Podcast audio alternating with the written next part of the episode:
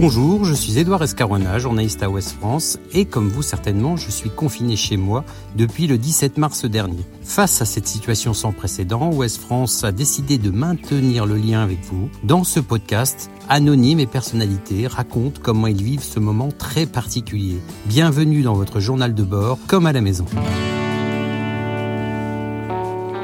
Aujourd'hui, nous accueillons Edgar Morin, le sociologue, médiologue, philosophe, penseur de la complexité, docteur honoris causa de 34 universités à travers le monde. À presque 100 ans, il a toujours un regard très aiguisé sur nos sociétés et nos modes de vie. Bonjour Edgar Morin. Bonjour. Alors déjà, comment allez-vous euh, au bout de presque deux mois de confinement? Eh Écoutez, on, tient le coup. Vous savez, euh, c'est un peu compensé par... Euh, l'intensité de, de, ce que je vis, puisque j'essaye de comprendre les événements, je lis beaucoup, je suis sollicité, j'essaye de donner une opinion que j'aimerais éclairer. Bref, si vous voulez, je, euh, je suis même plus fatigué qu'en ordinaire, au lieu de bénéficier des, enfin, des bénéfices secondaires euh, de, du confinement qui est un peu de reposer. Mais après tout, tout cela me stimule parce que je sens que je, tout en étant enfermé, je participe quand même à une, grande aventure euh, qui est celle de, la nation et même de l'humanité. Euh, donc voilà. Alors ce qui est très étonnant, c'est que vous êtes particulièrement actif, vous l'avez dit, c'est-à-dire que vous êtes présent sur les réseaux sociaux, vous répondez à énormément d'interviews, c'est-à-dire que ce moment de l'histoire est un moment que vous avez envie de vivre pleinement. C'est pas que j'avais envie de le vivre, mais une fois que j'y trouve, que j'y suis catapulté, je, j'essaye de, le comprendre. Et comme j'ai l'impression que beaucoup de leçons de ce qui nous arrive correspondent à des idées que j'avais formulées depuis un certain temps, euh, donc, si vous voulez, euh, je me sens mobilisé pour un peu les choses que j'estime souhaitables pour notre pays et plus largement pour nous autres humains. Alors vous dites souvent, attends-toi à l'inattendu. Vous êtes servi en ce moment? Bah, Écoutez, on est servi et on continue à être servi parce que moi, ce qui me frappe beaucoup, c'est que depuis le début, on a appris beaucoup de choses, mais toutes les choses que l'on apprend nous ouvrent un nouvel inconnu. Euh, par exemple, on apprend beaucoup de choses sur ce virus et puis brusquement, on découvre que peut-être il touche les enfants, euh, que peut-être il peut. alors, et on ne sait pas du tout s'il va se calmer avec l'été comme les virus de la grippe ou au contraire rebondir. Donc, si vous voulez, on est toujours dans cette sorte d'incertitude et d'interroger un peu euh, le monde au jour, au jour le jour. Vous l'avez souvent dit aussi, il faut accepter cette part d'aléatoire, d'incertitude, accepter que la vie humaine est une aventure qui s'accompagne forcément d'incertitude. Bah, écoutez, ça c'est une euh, chose, une, leçon que j'ai tirée quand même euh, de ma vie, euh, parce que j'ai vécu beaucoup d'inattendus, parce que qui se doutait un an avant que un petit agitateur qui s'appelait Hitler prendrait le pouvoir d'une façon légale euh, qui s'attendait à la guerre d'Espagne, qui s'attendait à la, à la victoire de, de l'URSS alors que les armes allemandes étaient à Moscou, qui, qui s'attendait à la guerre de Yougoslavie, qui s'attendait aux, attentats du 11 septembre, enfin, je voulais, et qui s'attendait à, à, cette, à cette pandémie. Donc, si vous voulez, moi je trouve que l'histoire est rempli d'inattendus et de tournants, et que c'est ça qu'il faut savoir, au, lieu de penser que l'on va prévoir dès maintenant ce que sera la consommation en 2050 ou, ce, que, ce, que, ce, que, ce que nous serons en 2025. On peut faire des projections, bien entendu, des scénarios, mais dans le fond, il faut savoir ça. Mais ne pas maîtriser une situation, ça peut fragiliser quand même, ça peut déstabiliser. Croire qu'on la maîtrise rend encore plus fragile. Parce que quand Napoléon III a déclaré la guerre à la Prusse, il était certain qu'il aurait écrasé les Pruscos. Et c'est le contraire qui s'est passé. Donc, si vous voulez, il faut savoir qu'on n'est pas. Et d'ailleurs, euh, on a bien vu dans cette histoire qu'on nous annonçait qu'on était maître de la situation, et en fait, on n'en était pas du tout maître. Et ce qu'on constate aussi, c'est qu'on est dans une communauté de destin, les peuples sont forcément liés, et on le voit avec cette pandémie. écoutez, c'est une des révélations de cette crise euh, qui euh, non seulement a été commune par le virus, mais a provoqué un peu partout des, des, phénomènes qui ont confiné une grande partie des populations, provoqué une paralysie économique, et nous fait vivre une crise qui est commune à tous les êtres humains. Et moi, depuis quand même pas mal de dizaines d'années, je suis conscient, disons, du fait que la mondialisation a créé un destin commun pour tous les êtres humains, avec des périls communs comme les, le péril nucléaire, comme euh, les, crises et l'instabilité économique, tous les processus qui arrivent, avec les fanatismes de toutes sortes. Donc, si vous voulez, nous savions que nous vivions un destin commun, mais là, s'est montré d'une façon éclatante, avec en plus la découverte que tout en étant interdépendant, euh, il n'y avait aucune solidarité. Autrement dit, euh, la mondialisation, parce que moi je suis un mondialiste sur le plan de la culture, de la coopération et de tout ça, mais sur le plan, comme elle a été seulement techno-économique, elle a montré, au contraire, elle a provoqué la peur des peuples qui chacun se sont réfugiés dans leur identité elle a provoqué le contraire d'une solidarité. Ce qu'on voit aussi, c'est que les crises sont reliées entre elles. Celle-ci, par exemple, on ne peut pas la décorréler de la crise climatique. Bien entendu,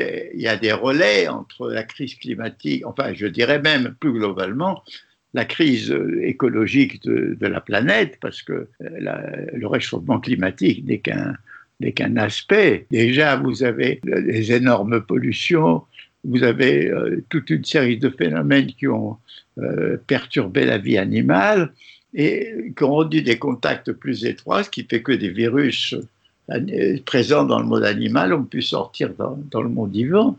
Non, mais il est évident que, si vous voulez, ce processus qui a provoqué un déchaînement de forces économiques, celui qui a provoqué la dégradation la, biosphère, mais c'est lui aussi qui est une des causes de notre impréparation euh, devant ce fléau, parce que s'il n'y avait pas eu cette doctrine néolibérale qui consiste à réduire au, maximum les pouvoirs de l'État et, notamment ses services publics, c'est-à-dire en réduisant les budgets des, des hôpitaux. S'il n'y avait pas cette politique des flux tendus qui, qui, a détruit les stocks et qui, sous tout ça, c'est le fruit d'une conception au service des gros intérêts économiques, on n'aurait pas eu ça. Donc tout est relié plus ou moins, plus ou moins directement. Ce qui est à craindre à l'issue de cette crise, de cette pandémie, c'est une crise économique. Et on voit bien que les crises économiques, elles entraînent souvent des, des régressions. Vous savez, il faut penser que s'il y a une crise économique, dont nous ne pouvons pas prévoir même l'ampleur. Il faut penser aussi qu'il y aura une vague d'achats de tous les gens qui n'ont pas pu euh, faire leurs achats pendant quand même euh, plus de deux mois de, confinement. Donc on ne peut pas, savoir exactement, mais on peut penser. Et ce qui est de grave, c'est que euh, si on reprend les fils de l'histoire qui était avant le coronavirus, disons des, des 20 dernières années, qu'est-ce qu'on voit? On voit partout une crise des démocraties qui s'accroît. On voit partout des régimes néo-autoritaires ou bien des chefs d'État démagogues à la limite de la bizarrerie, ne, comme aux États-Unis ou au Brésil. On voit euh, l'accroissement d'inégalités économiques et des révoltes populaires un peu partout qui ont été écrasés par des forces plus puissantes. Donc, ce processus régressif qui a touché aussi l'Europe, puisque vous avez la Hongrie, vous avez des pays, c'est ça qui peut être dangereux. Comme les crises, ça favorise aussi bien l'imagination créatrice que la peur et le repli et la recherche de coupables de boucs émissaires. Moi, j'ai vécu les conséquences de la grande crise de 29-30 qui ont, qui ont provoqué d'un côté des mouvements comme le New Deal de Roosevelt ou le Front populaire, mais ça a provoqué aussi Hitler, ça a provoqué Franco, et ça a provoqué la guerre. Donc, si vous voulez, moi je sais que les angoisses qui préexistaient d'ailleurs l'histoire du virus, puisque déjà le monde doutait du futur, on ne savait pas où on allait, on savait que la promesse du progrès euh, était une promesse qui était déchue. Donc, il y avait beaucoup d'angoisse. Et quand il y a l'angoisse, on tente à se refermer sur moi-même, et c'est pour ça que vous aviez tous les nationalismes clos qui se reformaient un peu partout, et cette tendance aussi à chercher des coupables, des boucs émissaires, souvent les immigrés. Moi, avant la guerre, c'était les juifs et, les, ce qu'on appelait les métèques, maintenant c'est encore les juifs, et puis c'est les arabes. On, est dans une période assez dangereuse. Alors vous dites qu'il faut maintenir des petits îlots de fraternité, de pensée libre, de pensée critique, des îlots de résistance. Vous pouvez nous expliquer ça? Si vraiment on, a, on, sombre dans la régression, il faut sauver évidemment ces, ces oasis. Mais je pense aussi à une question que, qui se pose maintenant parce que j'ai lu beaucoup d'articles euh, ou de discours qui critiquent euh, très radicalement le, le, confinement. Alors, moi, je pense que c'est un problème intéressant parce que c'est vrai qu'on a vu que des pays ont traité le virus assez efficacement sans confinement, à commencer par la Corée du Sud, Singapour, avec des allers-retours, et que même l'Allemagne a été moins radicale. Mon point de vue est, celui-ci. Il est évident que la meilleure réponse aurait été le dépistage systématique avec l'isolement effectivement des personnes contaminantes et le port généralisé de masques. Mais quand un, pays comme la France se trouve totalement dépourvu de masques et qu'il n'a aussi dépourvu de tests, ben, il est en déroute et quand on est en déroute, on va en retraite. Et quand on va en retraite, on se retire sur une forteresse, c'est-à-dire le confinement. Donc le confinement, c'est une mauvaise situation, mais je dois dire que quand on est incapable de traiter autrement, il ne reste plus que ça.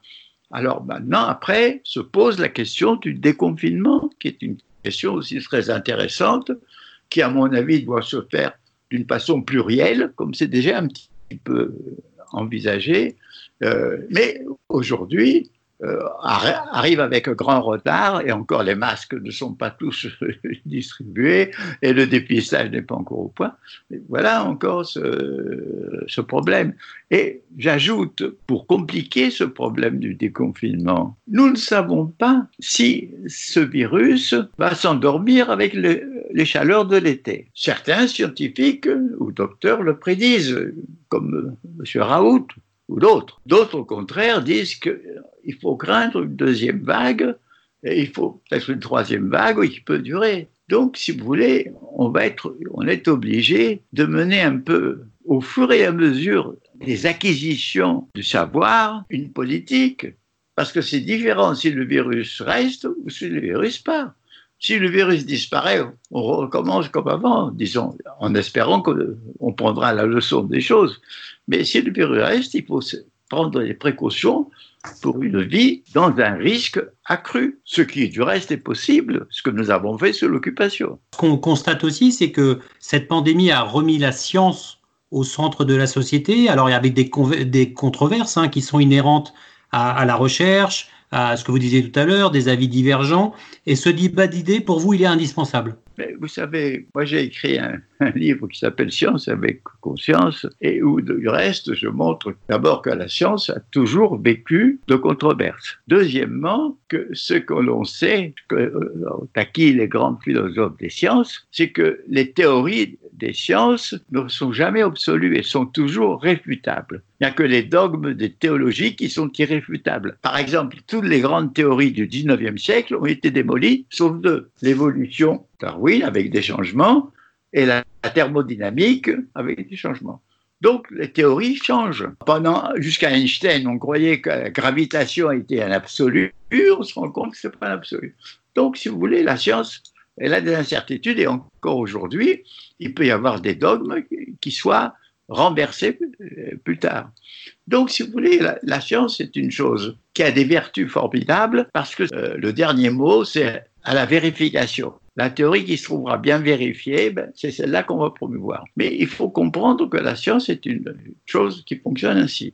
Et la deuxième chose qu'il faut comprendre aujourd'hui, c'est que le business, il veut parasiter la science. J'ai vu déjà en Amérique, euh, et sûrement maintenant ici, comment les généticiens ont été happés par des sociétés pour faire des bénéfices parce qu'ils travaillaient dans un domaine très rentable, c'est-à-dire la possibilité de modifier les gènes des, des nouveau-nés, etc. Vous savez, c'est un pouvoir formidable. Aujourd'hui, nous savons qu'il y a des firmes pharmaceutiques très puissantes qui jouent un rôle important auprès de nombreux scientifiques éminents et qui sans doute interviennent dans toutes les controverses qui ont lieu sur les différents médicaments possibles. Donc, si vous voulez, la science est une très belle chose, c'est une chose humaine. À un moment donné, un grand savant peut se figer dans un point de vue dogmatique. Moi, j'ai fait une étude au moment du sang contaminé et où j'ai vu qu'à ce moment-là, la majorité, disons, des mandarins de la science ne croyaient absolument pas à ce mode de transmission du sida. il a fallu que ce soit quelques médecins de, banlieue qui traitaient des criminels avec du sang, transfusion de sang, qui ont alerté, et le professeur Montagnier, qui à ce moment-là a découvert l'origine du sida. Si vous voulez, vous savez, la science, c'est comme tout dans le monde.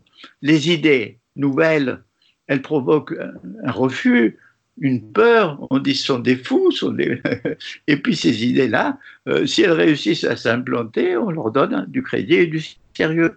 La science est une chose humaine, mais elle a des vertus très particulières, qui est qu'elle est fondée sur un conflit d'idées, d'expériences, de travaux. Alors pour le moment, on n'a pas tous les résultats concrets. On risque l'avoir trop tard. Et ce qui est intéressant, si vous voulez, c'est qu'il y a un conflit entre prudence urgence.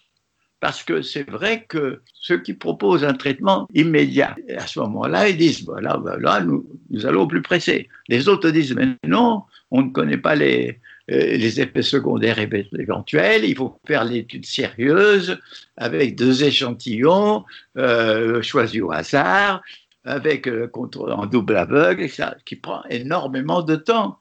Alors, à un moment donné, il faut dire, est-ce que c'est l'urgence qui est importante? Parce que dans l'un et l'autre cas, on risque de faire la mort d'un certain nombre de personnes. L'un et l'autre sont dangereux. Alors, on est toujours placé devant ces sortes de paris.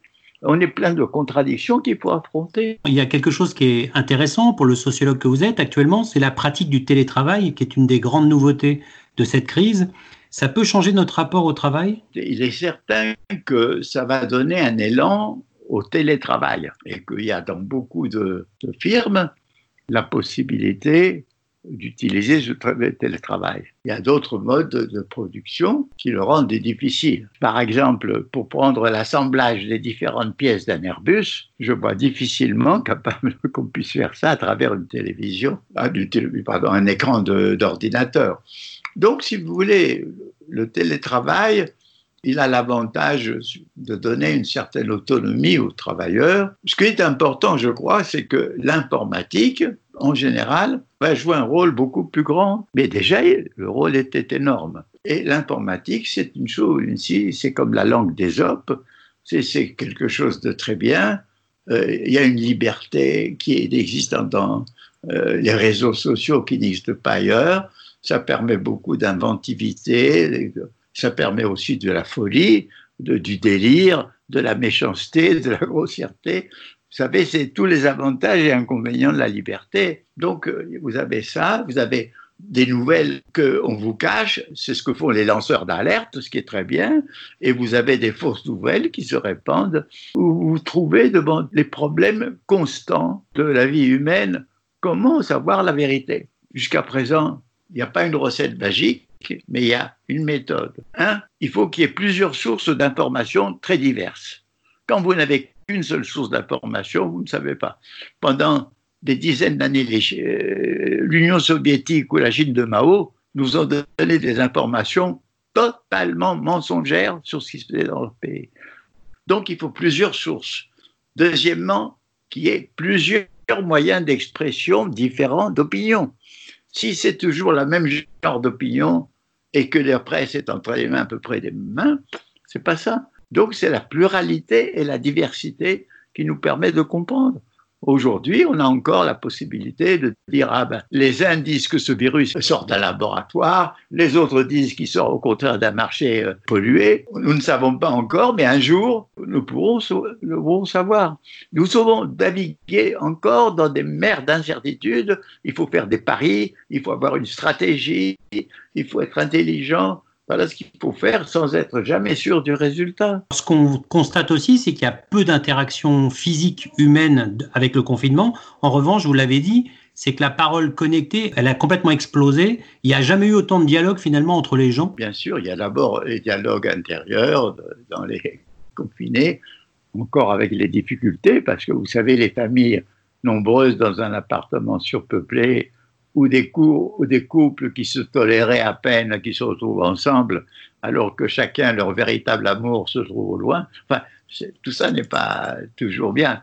Mais bon, c'est vrai, mais ce qui est important, c'est que ça peut donner l'occasion de réfléchir sur sa propre vie, parce que brusquement, on cesse d'être sous le contrôle de la chronométrie, euh, disant Ah, j'ai rendez-vous, il faut que je passe à telle heure.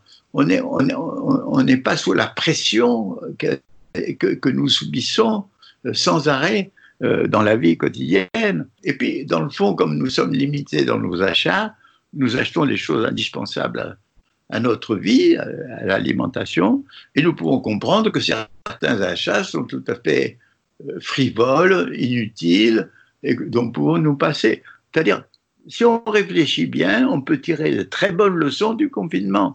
Mais si on en souffre beaucoup par la promiscuité, par les querelles, etc., on en tirera de très mauvaises. Alors justement, sur le plan politique, j'aimerais bien avoir votre avis. Pourquoi les pouvoirs ont autant de mal à reconnaître euh, des erreurs ou des maladresses? Eh ben Parce qu'ils n'ont pas euh, cette habitude euh, de, qui, qui, devrait être naturelle de dire je me suis trompé. encore, le président Macron a dit un ou deux mots un peu dans, dans ce sens-là, mais c'est pas seulement à ce, à ce niveau-là. Regardez l'aveuglement. Il y a eu un mois de protestation continue des médecins et des infirmiers des hôpitaux et pas un seul instant le gouvernement les a écoutés. Ce n'est que quand ces malheureux se sont dévoués comme des fous, avec tous les risques, qu'on a commencé à dire mais oui, c'est important. Vous comprenez Il y a eu un aveuglement et je pense que c'est très difficile, mais moi je pense qu'il fallait reconnaître parce qu'il y a deux choses qui ont été très graves et qui ont contribué à notre impréparation. Bon, la première, c'est ce que je vous ai dit, c'est une tendance politique qui consistait à réduire euh, les hôpitaux et les crédits et à, les commercialiser et à faire des patients des sortes de marchandises. Ça, c'est, disons, ce qu'on peut appeler les, puissances économiques, le néolibéralisme. Mais il y a une autre chose, c'est au niveau de l'État, au sommet de les administrations.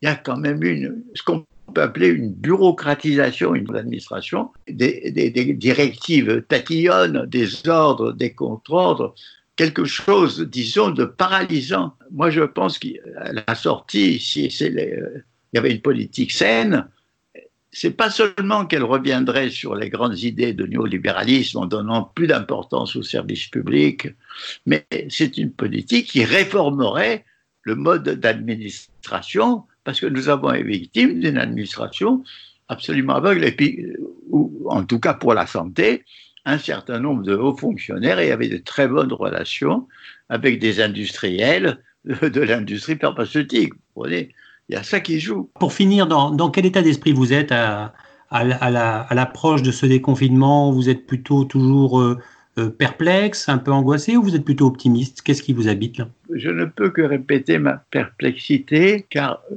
je ne sais pas si ce, ce qu'il adviendra de ce virus. Bon, il est évident qu'un confinement prématuré, si le virus est très virulent, risque à nouveau de surcharger les hôpitaux et de créer la situation qu'on a voulu éviter par le confinement. Donc, je pense qu'un confinement doit être prudent, différencié, contrôlé. Vous savez, toute la différence capitale, c'est entre ce qu'on appelle programme et stratégie. Quand vous faites un programme, vous prévoyez à l'avance tout ce qui va se passer et c'est difficile de changer. Quand vous avez une stratégie, vous dites, voilà, on va commencer comme ça, euh, dans les départements où ça semble la, situation la plus calme, on va faire appel au préfet, au maire. Moi, je crois qu'il faut faire le déconfinement en souplesse et en stratégie. Ça, c'est une chose. Maintenant, qu'est-ce qui va arriver euh, quand est-ce que moi, je, moi j'ai envie de, de, commencer à sortir, mais je suis quelqu'un de protégé. Euh, je fais partie de la catégorie de, ceux qui sont, disons, vulnérables. Mais enfin, j'ai envie quand même de sortir un peu. Bon, mais moi, pour moi, c'est pas la situation n'est pas grave.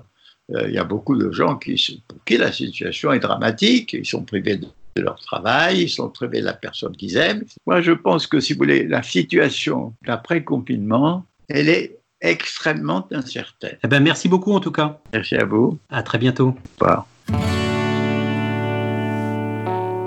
Retrouvez cet épisode ainsi que nos autres productions sur le mur des podcasts et aussi sur notre application Ouest France. N'hésitez pas à nous mettre 5 étoiles si vous avez aimé ce programme.